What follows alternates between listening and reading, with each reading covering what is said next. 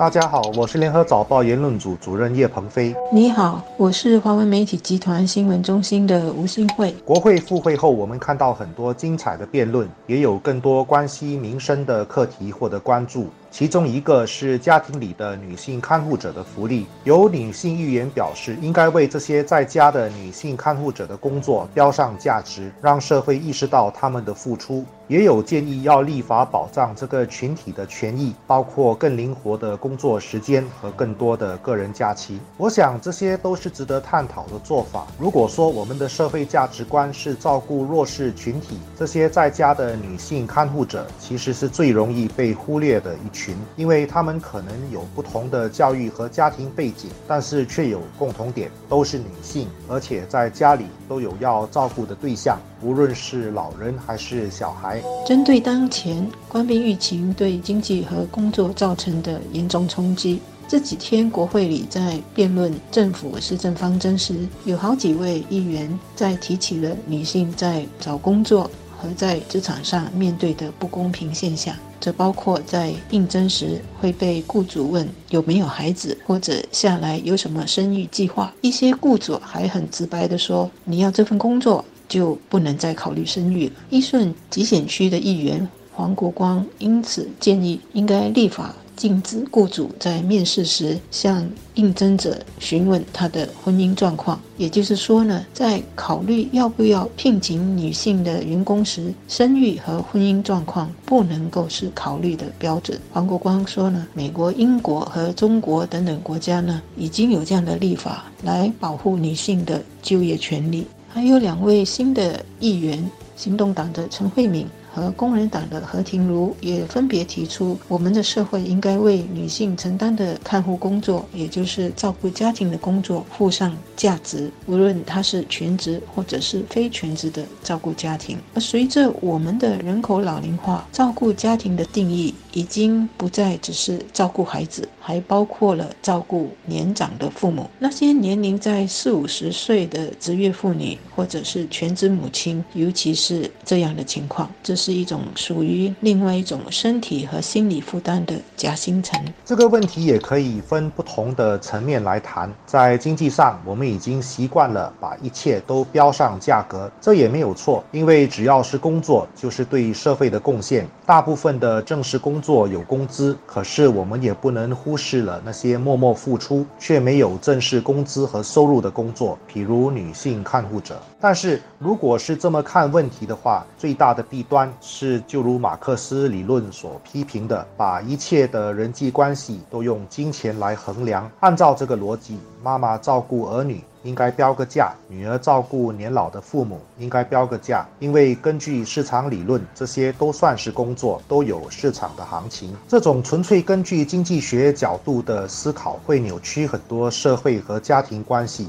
其实，这种思考逻辑已经发生了很深远的影响。老人院、托儿所的出现，本质上就是把家庭原本的工作。外包给社会，这背后当然有很多经济结构、人口结构和社会观念发生变化的原因。可是，我们也必须思考，这样的趋势是我们所要看到的吗？这是理想的社会状态吗？在当前许多人都担心可能失业、被裁，或者是工作难求的情况下呢，女性会不会因为要照顾家庭，或者是生育计划等等的先天分工因素受到歧视？其实是值得关注的。这个不是女权不女权的问题，而是女性所肩负的照顾家人的本分。我们的社会和雇主给予了怎样的态度？如果说国民服务于保卫国家是男性的本分，而这个本分在国家和社会是得到尊重和肯定的，比如说在薪金上是有奖励的。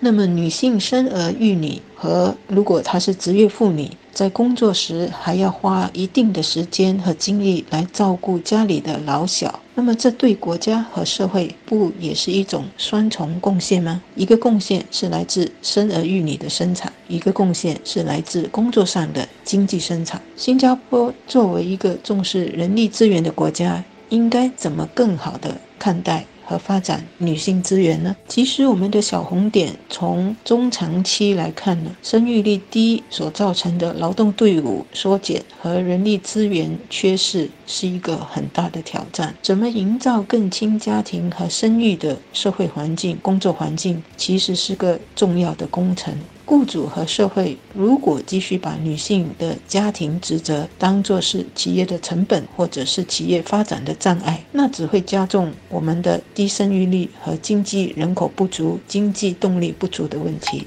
因为历史的发展，女性受教育程度在很多发达国家比例已经超过了男性，他们加入市场。取得了经济上的独独立地位，社会理论也强调要男女平权、同工同酬。可是这些理论却刻意的忽视男女在生理上和心理上的根本差别，结果也造成了新的社会问题，特别是家庭功能的弱化。这是否是导致生育率普遍下降的根本原因，却很少人去讨论。有时候，我们如何问问题，会影响我们所得出的答案。如果不是把在家的女性看护者看作是一个单一的弱势群体，而是思考如何加强家庭的功能，如何鼓励夫妇在家分工，确保至少有一个全职的家长能够全心的照顾孩子，那么我们所得出的解决方案是不是会很不同呢？过去很多企业虽然在谈论灵活工作制，但是谈得多，实行的动力是不大的。这个疫情呢，加速了灵活工作制的推行，当然也包括了居家办公和居家学习的各种可能。这些变化可以怎么更好地让妇女重返职场，更好地兼顾职业和家庭，更好地让女性在创业、在职场上和在女性所擅长的。